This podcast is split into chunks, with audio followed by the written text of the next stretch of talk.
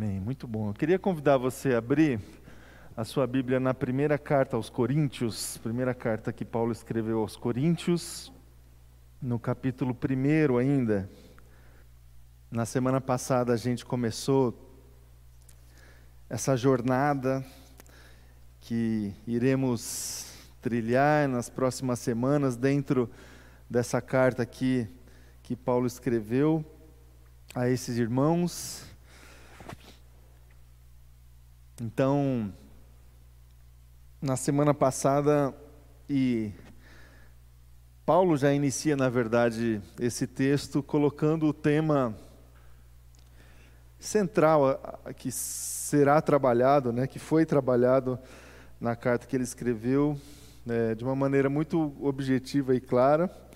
E aí, agora, a partir do versículo 18, ele traz aqui para a reflexão um outro aspecto da, de lições que aqueles irmãos precisavam assimilar, entender, que eu gostaria de passar aqui, né, com todos nós, para a gente também é, abrir o nosso coração para o crescimento, para a maturidade espiritual e, obviamente, dentro dessa, desse alvo que nós, é, que nós estabelecemos para a nossa vivência como igreja ao longo desse ano 2022, de viver a realidade da comunhão de Jesus, a realidade da comunhão da igreja de Jesus.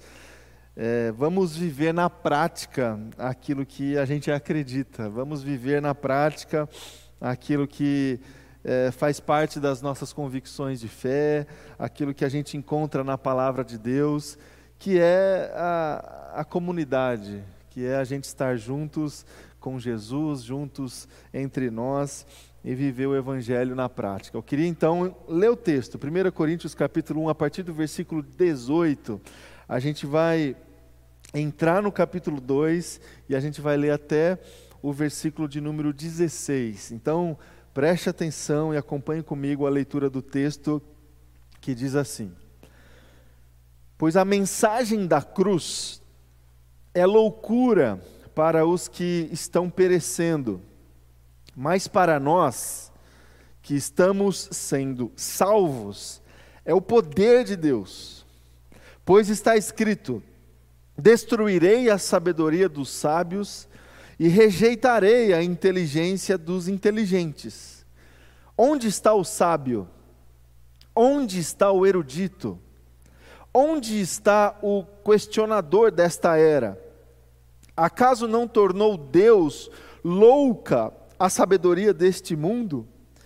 Visto que na sabedoria de Deus, o mundo não o conheceu por meio da sabedoria humana.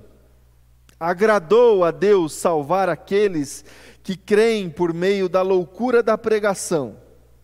Os judeus pedem sinais milagrosos e os gregos procuram sabedoria. Nós, porém, pregamos a Cristo crucificado, a qual de fato é escândalo para os judeus e loucura para os gentios. Mas para os que foram chamados, tanto judeus como grego, Cristo é o poder de Deus e a sabedoria de Deus. Porque a loucura de Deus é mais sábia que a sabedoria humana. E a fraqueza de Deus é mais forte que a força do homem. Irmãos, pensem no que vocês eram quando foram chamados. Poucos eram sábios segundo os padrões humanos. Poucos eram poderosos, poucos eram nobres de nascimento. Mas Deus escolheu o que para o mundo é loucura para envergonhar os sábios e escolheu o que para o mundo é fraqueza para envergonhar o que é forte. Ele escolheu o que para o mundo é insignificante, desprezado e o que nada é, para reduzir a nada o que é, a fim de que ninguém se vanglorie diante dele. E porém, por iniciativa dele que vocês estão em Cristo Jesus, o qual se tornou sabedoria de Deus para nós, isto é, justiça, santidade e redenção, para que, como está escrito, quem se gloriar, glorie-se no Senhor. Capítulo 2 agora.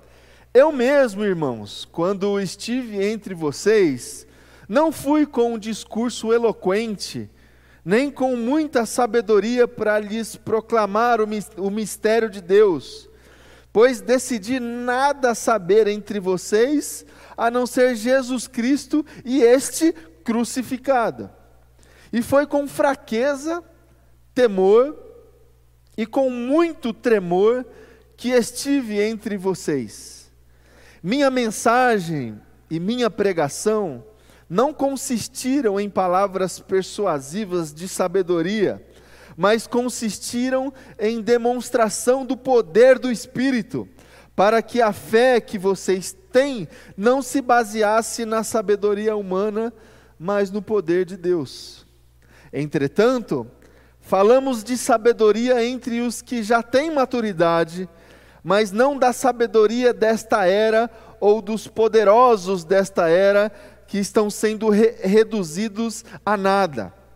Ao contrário, falamos da sabedoria de Deus, do, do mistério que estava oculto, o qual Deus é, pré-ordenou antes do princípio das eras para a nossa glória. Nenhum dos poderosos desta era o entendeu, pois se o, se o tivessem entendido, não teriam crucificado o Senhor da glória. Todavia, como está escrito, olho nenhum viu, ouvido nenhum ouviu, mente nenhuma imaginou o que Deus preparou para aqueles que o amam. Mas Deus o revelou a nós por meio do Espírito.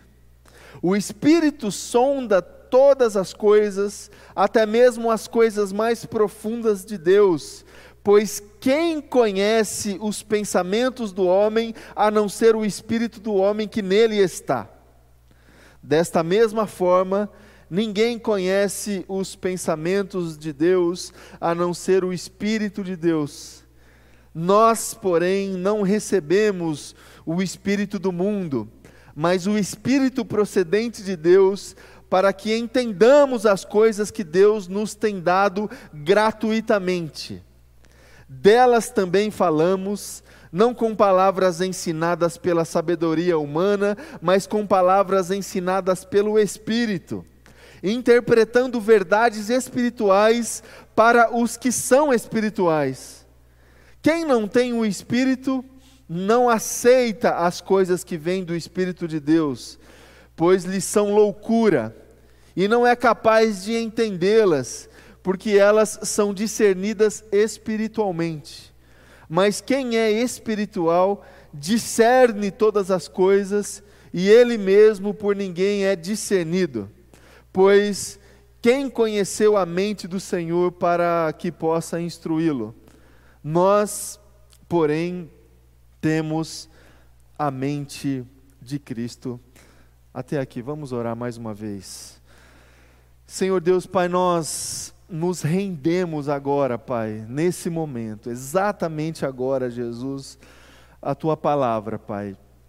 E reconhecemos, Pai, que nós recebemos as verdades, as preciosidades, é, todos os poderes, Jesus, todas as capacidades que estão disponíveis a todos nós dentro da Sua palavra, Pai, nós recebemos tudo isso somente pela ministração e pelo poder do Teu Espírito Santo, Pai. Não é, não é por força humana, não é por sabedoria humana, não é por eloquência humana, não não acontece dessa maneira e nós sabemos disso e nós estamos aqui reconhecendo isso, Jesus. Por isso nós oramos e clamamos ao Senhor para que o Senhor fale com cada irmão aqui, Deus, presente nesse lugar. e com cada irmão que esteja nos acompanhando, que está nos acompanhando em algum outro lugar, Jesus, pela internet, que o poder do Teu Espírito Santo possa encontrar em nós um espaço para a Tua palavra, Jesus. É a minha oração, que seja assim, que sejamos capacitados essa manhã pelo Senhor para que a gente entenda é, essa força que temos como comunidade, como corpo do Senhor. Quando estamos juntos, Deus, o poder do Senhor se aperfeiçoa em nós. Quando reconhecemos a nossa fraqueza, é aí que somos fortes, é aí que nós estamos num lugar completamente propício, Jesus, para receber o Senhor, a tua palavra, o poder que vem da tua presença, Jesus. Que tudo isso aconteça agora no nosso coração, Pai, é a minha oração, em nome de Jesus. Amém e amém. Amém, meus irmãos e irmãs. Como eu estava aqui comentando, nós estamos e iniciamos é, no domingo passado essa jornada aí de percorrer esse alvo que nós estabelecemos para a nossa igreja ao longo desse ano de 2022, de caminharmos juntos, de é, viver na prática as, as verdades contidas na palavra de Deus, as verdades contidas é, no Evangelho, e não há outra maneira de a gente vivenciar a nossa vida em comunhão com Deus, é, senão através da comunhão com a comunidade, com a igreja de Jesus. Não existe outro jeito, não existe outra maneira, não existe um outro modelo que Deus nos propôs e que a palavra de Deus nos propõe para se aproximar de Deus, senão aquele de quem se aproxima de Deus a partir da sua igreja, do seu corpo, daquele corpo que está em comunhão, daquele corpo que está em, pleno, em plena conexão com Deus, com a sua vontade, com a sua missão. Nós entendemos que Deus está em missão o tempo todo, que Deus está é, interagindo com a sua criação o tempo todo. Nós entendemos que Deus está interferindo na história o tempo todo. Nós entendemos que o plano de Deus, da salvação de Deus, está acontecendo o tempo todo. Pessoas estão sendo alcançadas o tempo todo, pessoas estão sendo acolhidas por Deus o tempo todo, pessoas estão sendo. É, confrontadas pela palavra de Deus o tempo todo. Deus está em movimento o tempo todo. Deus não para.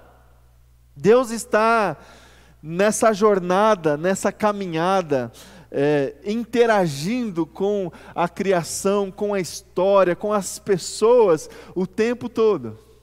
Cabe a nós, cabe a mim, cabe a você, cabe a nós, como igreja dele, como corpo dele, entrar nesse movimento, participar dessa, dessa movimentação de Deus, dessa missão de Deus que está acontecendo, que está é, sendo real na história sem parar, todos os dias, todas as manhãs.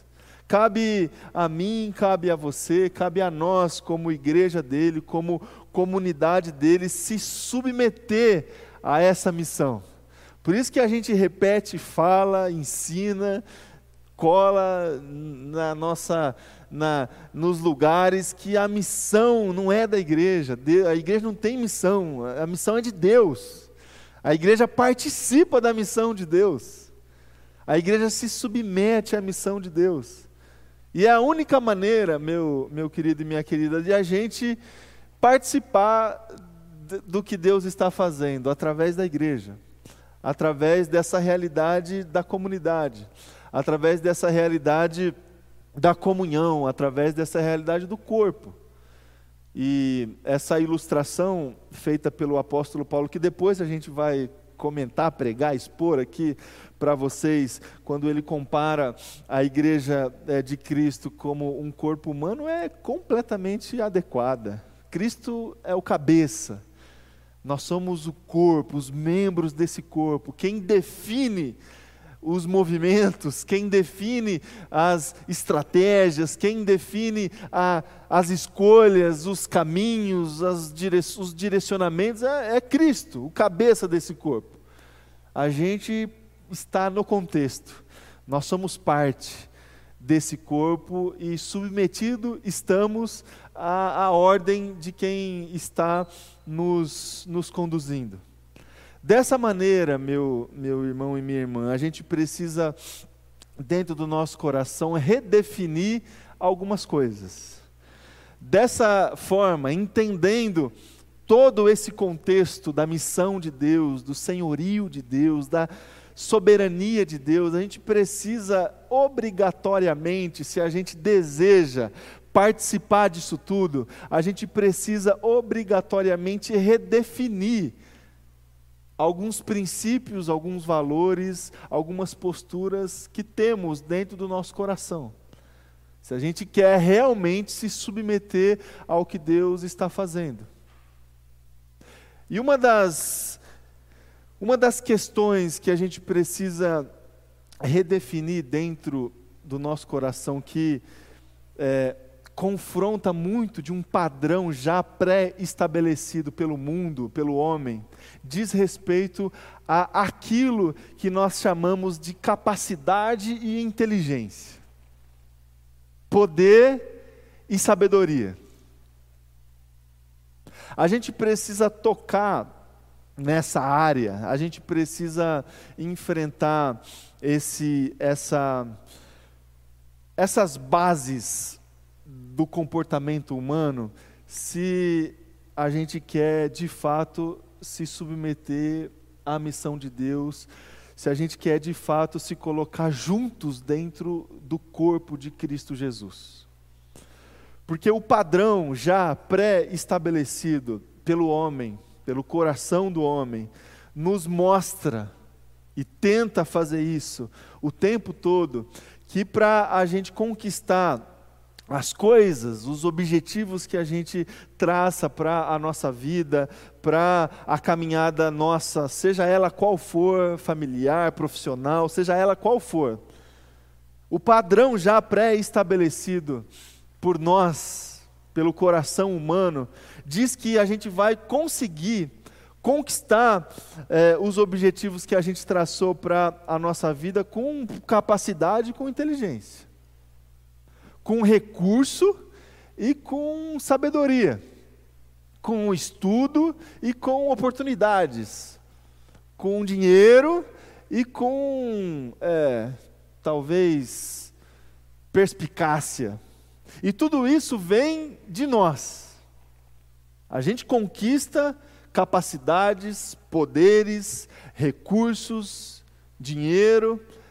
A gente conquista conhecimento, a gente estuda, a gente acha que a gente vai ficando mais inteligente, assim, sabe, na medida do tempo, na medida que a gente vai aumentando o nosso repertório de informação, seja ela qual for. E quando a gente e quanto mais a gente obtém conhecimento, inteligência, repertório, estudo, e quanto mais a gente obtém recurso, poder, acesso às coisas, mais nós estamos aptos a conquistar sucessos nas nossas empreitadas, nas nossas vidas.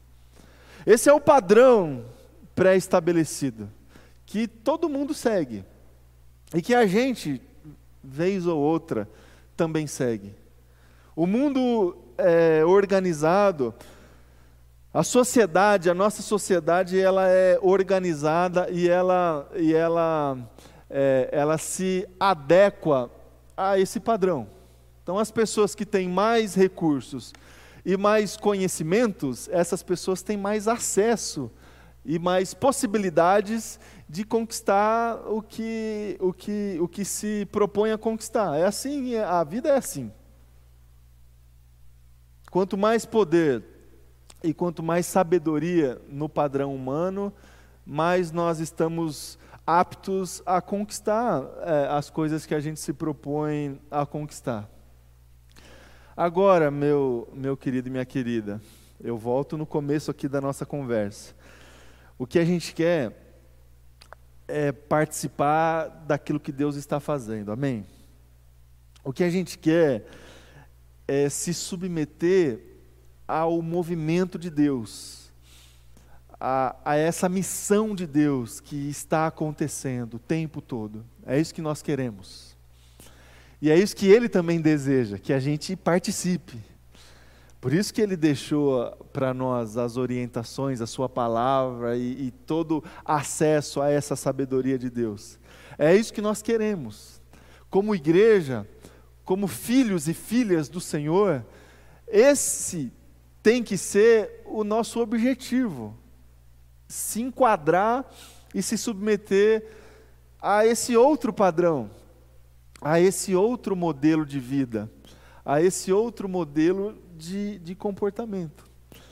Para isso acontecer na, na nossa vida, para que a gente tenha condições de desfrutar de todas as bênçãos do Senhor, de desfrutar de todo o acolhimento do Senhor, de todo o cuidado do Senhor, a gente vai precisar necessariamente confrontar com alguns valores já pré-estabelecidos dentro de nós. E esse exercício, meus queridos, é um exercício para corajosos. Esse enfrentamento ele é um desafio para corajosos. Por quê? Porque o modelo e o, o padrão que Deus estabelece para os seus, os seus filhos e filhas, para os seus, os, aqueles que estão dentro do seu corpo, e da sua igreja é a inversão completa de princípios e valores que já estão pré-estabelecidos pelo homem na sociedade. E quando alguém propõe uma inversão completa dos valores que já estão estabelecidos pelo coração humano, pela nossa sociedade, essa pessoa ou essa proposta é tida claramente como loucura. Concorda comigo? Loucura.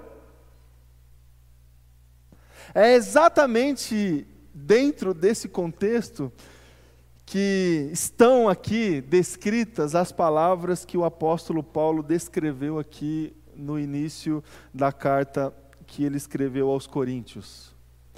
Quando ele propõe é, a inversão completa de um padrão pré-estabelecido de comportamento, ele já se adianta às reações futuras das pessoas e ele mesmo diz: Ó, isso aqui é loucura. Loucura. O que eu estou propondo a vocês, saibam já de antemão que é loucura.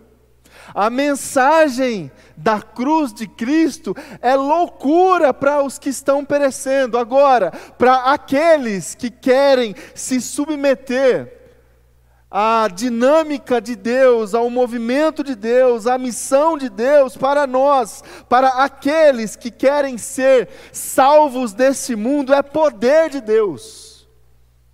Poder de Deus. Pois está escrito: destruirei a sabedoria dos sábios e rejeitarei a inteligência dos inteligentes.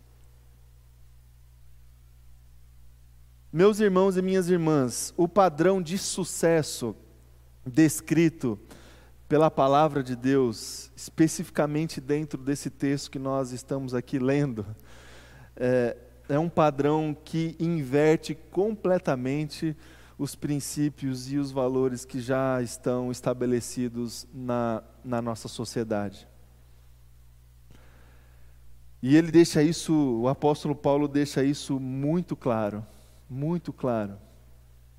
Não é assim que a gente consegue conviver com esses dois modelos, não. Ele deixa isso muito claro, é, é exatamente o inverso. Deus vai destruir a sabedoria dos sábios, ele vai aniquilar, rejeitar a inteligência dos inteligentes. E quando nós assumimos esse, essa empreitada de tentar assimilar na nossa vida, tentar ordenar os nossos objetivos de vida que todos nós temos aqui. Cada um tem ah, ah, os seus alvos aí, né? Os mais jovens certamente estão aí imaginando bastante coisa do futuro, da formação, é, faculdade. É, até estava comentando com o Bruno aqui antes do culto que ano passado ele mudou as coisas ali na vida dele, ele decidiu entrar na medicina. Imagina a cabeça dele assim já visualizando muita coisa na vida dele, de futuro, de profissão, de formação. E todos nós aqui, cada um tem os seus alvos, os seus objetivos, de formar família, de criar, é, de criar um filho. Comentava aqui com vocês que o Caio amanhã faz dois anos e e é tudo ele agora, né? não tem mais eu, nada, é tudo como é que vai ser o futuro dele, como é que, vai, como é que a gente vai criar, como é que a gente vai oferecer para eles boas condições de formação, de escola, de um monte de coisa. A gente pensa no nosso futuro, na nossa agenda, nas nossas, o que a gente tem que fazer o tempo todo, o tempo todo. Agora, como que a gente consegue é, trazer esse padrão da palavra de Deus, que inverte tudo, que inverte tudo, para a nossa vida, para essas demandas reais da vida? Para essas demandas práticas da vida. Como é que a gente se coloca dentro da, da, da, do lugar onde a gente trabalha e tenta assimilar essa inversão aqui de, de, de inteligências, de sabedorias? Porque ali o padrão é outro, você sabe disso. Quanto mais poder, mais acesso, quanto mais inteligência, também mais acesso. É um desafio grande para nós, como, como cristãos. Por isso que eu disse e repito: esse, esse caminho aqui é um caminho para corajosos. Corajosos. E é exatamente nesse sentido que a palavra de Deus é, conclui, declara, é, decide que é, os, os tímidos, não herdarão o reino dos céus. É, quem são esses tímidos? Não são pessoas assim, igual eu, assim, que tem dificuldade um pouco de, de, de ser expansivo e tal. Não. São pessoas que não têm essa coragem de assumir desafios radicais, posturas radicais, que propõem a inversão completa de valores que já estão pré-estabelecidos. E isso deve, esse exercício é, que a palavra de Deus nos propõe, deve influenciar nossa vida, nossa agenda, os processos que nós nos submetemos de aprendizado, de formação. Isso deve influenciar as nossas relações, a forma como a gente se relaciona com as pessoas. Essa é a proposta que a palavra de Deus coloca para todos nós. Uma um exercício de redefinir verdades já estabelecidas. Então, o que o mundo chama de sabedoria, a gente não deve chamar. O que o mundo chama de poder, de força, a gente não deve chamar. O que a palavra de Deus chama de sabedoria é essa que a gente tem que buscar. O que a palavra de Deus define como poder é esse que a gente tem que buscar na nossa vida. É esse poder. É essa sabedoria. O apóstolo Paulo, ele está aqui é, convivendo com muita pluralidade, e aqui eu lembro também da nossa aula, entre gregos, e aqui ele deixa claro no texto que ele escreveu, entre gregos e judeus. E aí, aquele, e aí ele fala assim, ó, os, os judeus, eles pedem sinais milagrosos, poder, É, até tem muito dos nossos irmãos aí em Cristo, hoje em dia, que se parecem aqui um pouco. Tem gente que quer ver, um monte de Tomé aí, né? Tem gente que quer milagre, tem gente que quer visualizar é, que Deus está, que Deus está interferindo, que Deus está presente. Tem gente que quer sinais, maravilhas. E o apóstolo Paulo fala que ó, os judeus eles querem sinais milagrosos. Os gregos, os gregos eles preferem ali, eles são mais sofisticados, né, Paulo? Eles são mais rebuscados, eles querem sabedoria. Eles prezam pela, pela, pela retórica, pela reflexão, pelo debate. Esses são os gregos. E também tem gente aqui um pouco do, parecido né, com isso aqui. A palavra de Deus ela é incrível, né? Parece que, que, que, a gente consegue separar. Tem gente que é mais culto, que prefere estudar mais, que prefere.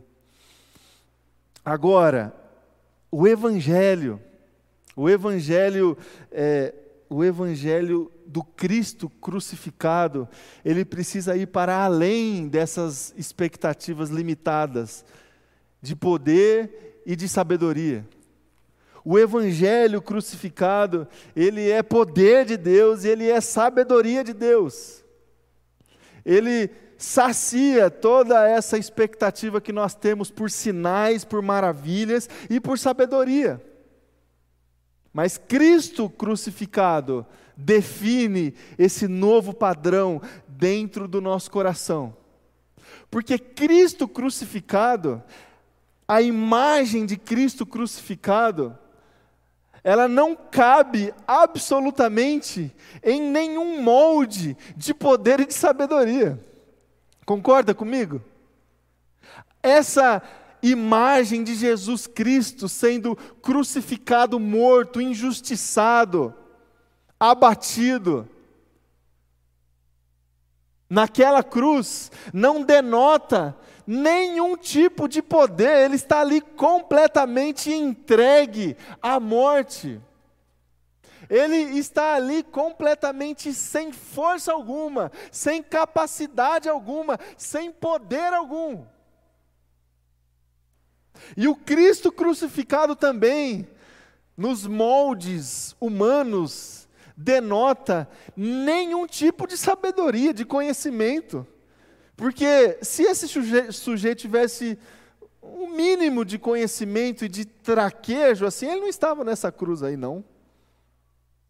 Por isso que Cristo crucificado e a afirmação que o Cristo crucificado é poder de Deus e sabedoria de Deus, essa mensagem é loucura. Loucura. Loucura para quem está conduzindo a sua vida nos moldes dos padrões pré-estabelecidos do coração do homem. Loucura. Onde que está o poder aí? Em alguém que está morrendo. Cadê a sabedoria dentro de alguém que se entregou? Como assim? Como que, como que se entrega?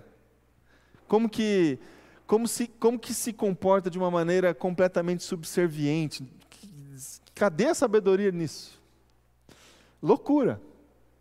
Jesus Cristo é um outro modelo de sucesso, um outro caminho.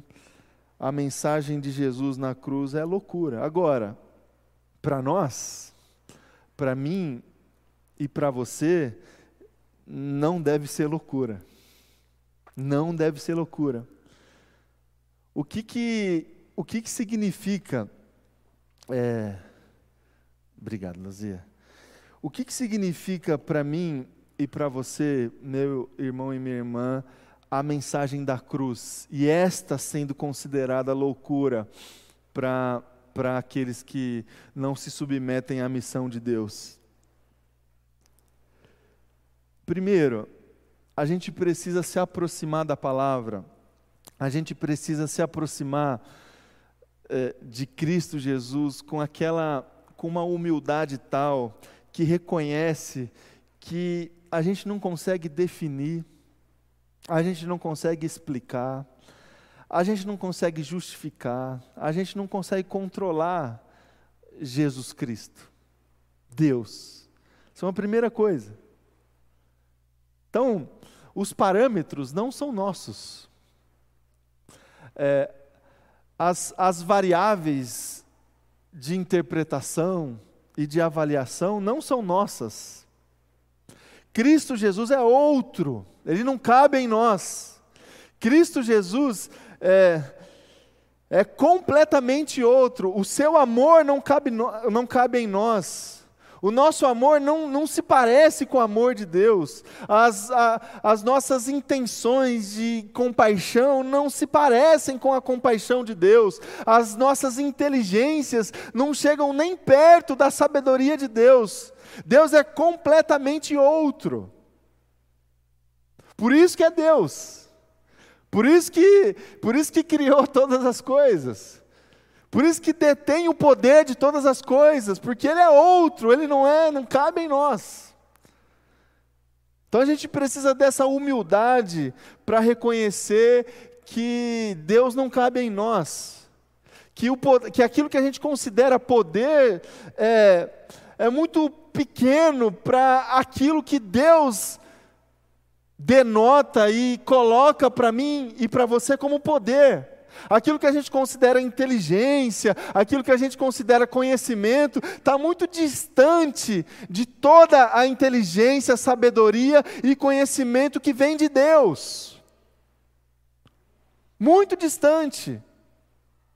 E a gente precisa de humildade para confrontar essa arrogância humana que vez ou outra assim surge dentro do nosso coração que tenta nos convencer o tempo todo do contrário, que a gente tem poder sim, que o homem tem poder, que a gente tem inteligência sim, para é, para chegar perto de Deus, para é, se aproximar daquilo que, que, que, que, Deus, que Deus é.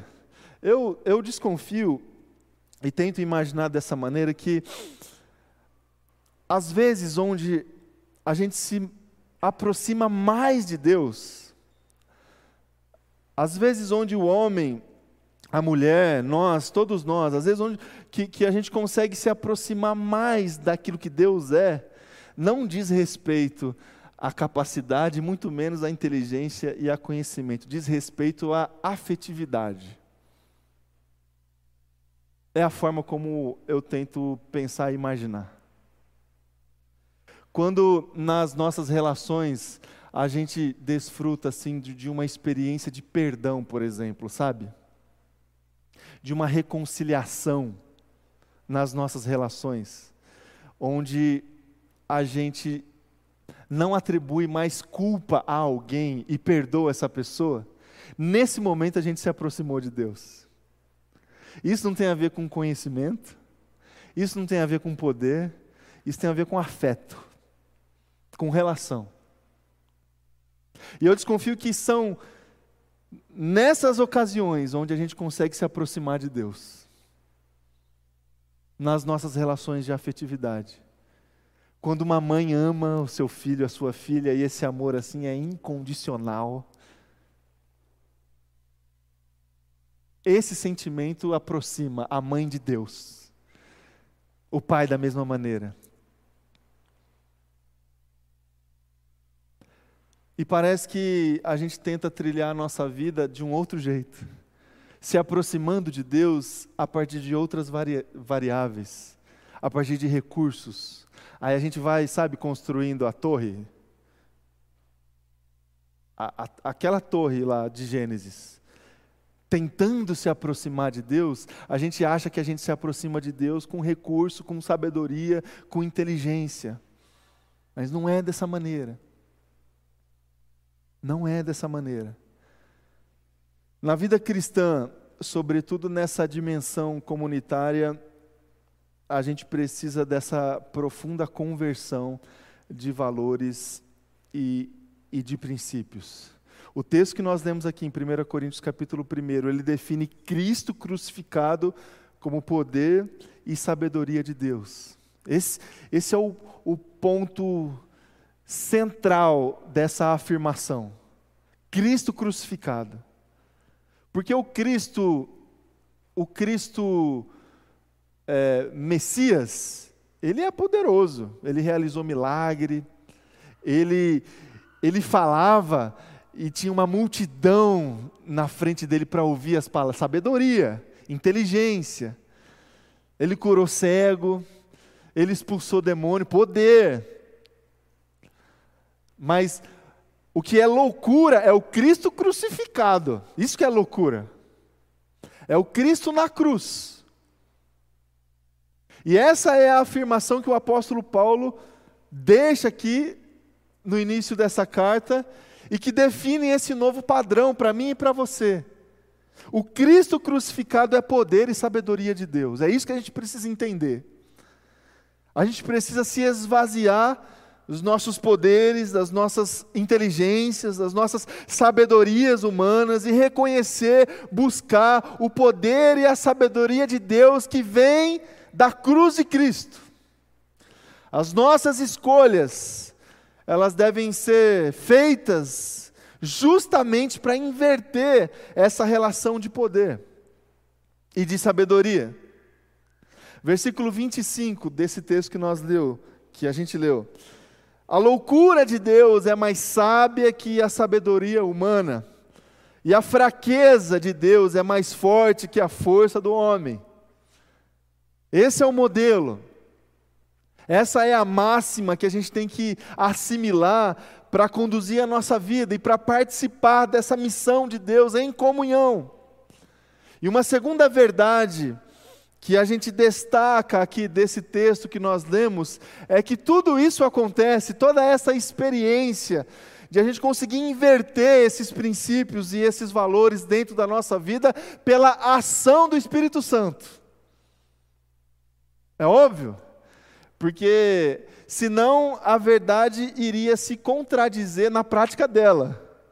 Porque se a gente não tem poder algum e se o poder está todo na cruz de Cristo, se a gente não tem inteligência alguma, ou se a nossa inteligência não pode ser comparada à sabedoria de Deus que está no Cristo crucificado, para a gente conseguir viver tudo isso na nossa vida, não pode de forma alguma depender da nossa força e da nossa sabedoria tudo isso, toda essa experiência depende da ação do Espírito Santo de Deus. Então é o Espírito Santo do Senhor que nos coloca em condições de desfrutar essa dimensão do poder e da sabedoria de Deus, somente através do Espírito Santo do Senhor. Somente dessa maneira. Por isso que a gente tem que abrir o nosso coração o tempo todo para a obra, para a ação, para a voz, para a direção do Espírito Santo do Senhor, meu irmão e minha irmã. Por isso que as práticas espirituais, a oração, jejum, a contemplação e todas as práticas espirituais e as disciplinas espirituais que todos nós conhecemos, elas são primordiais para a nossa vida cristã. Porque é dessa maneira que o Espírito Santo do Senhor guia as nossas vidas, conduz a nossa história, conduz os nossos passos. A gente só consegue conhecer essa mente de Cristo que a gente leu aqui no capítulo 2 do texto, através da manifestação do Espírito Santo do Senhor. Versículo 12: Nós, porém, não recebemos o Espírito do mundo, mas o Espírito procedente de Deus, para que entendamos as coisas que Deus nos tem dado gratuitamente. Gratuitamente. Então, o convite que eu faço, que eu faço para mim, e que eu faço para você que está aqui, que eu faço para você que nos acompanha de casa, tenha coragem de inverter completamente o valor daquilo que você considera poder e sabedoria. Tenha coragem. Tenha coragem de definir que poder de Deus e sabedoria de Deus é Cristo crucificado. É Cristo na cruz. E tenha coragem e a humildade e o interesse, a busca, a intencionalidade de buscar essa inversão completa de valores aí dentro do seu coração pela ação do Espírito Santo do Senhor. Busque o Espírito Santo do Senhor o tempo todo na sua vida. É Ele que vai fazer essa inversão acontecer dentro de você. Somente o Espírito Santo do Senhor. E dessa maneira nós estaremos dentro desse corpo, participando da missão de Deus e daquilo que Ele está fazendo. Ele não depende de mim, Ele não depende de você, Ele não, não depende de nós. A missão dele está acontecendo. Vamos orar. Eu quero convidar vocês a colocar em pé aí no seu lugar. Eu vou convidar também o Pedro, o pessoal aí da banda também, a gente vai fazer assim: você vai, junto com eles, cantar mais uma canção. Enquanto você canta, eu queria convidar você a se colocar diante de Deus em oração, em louvor e adoração.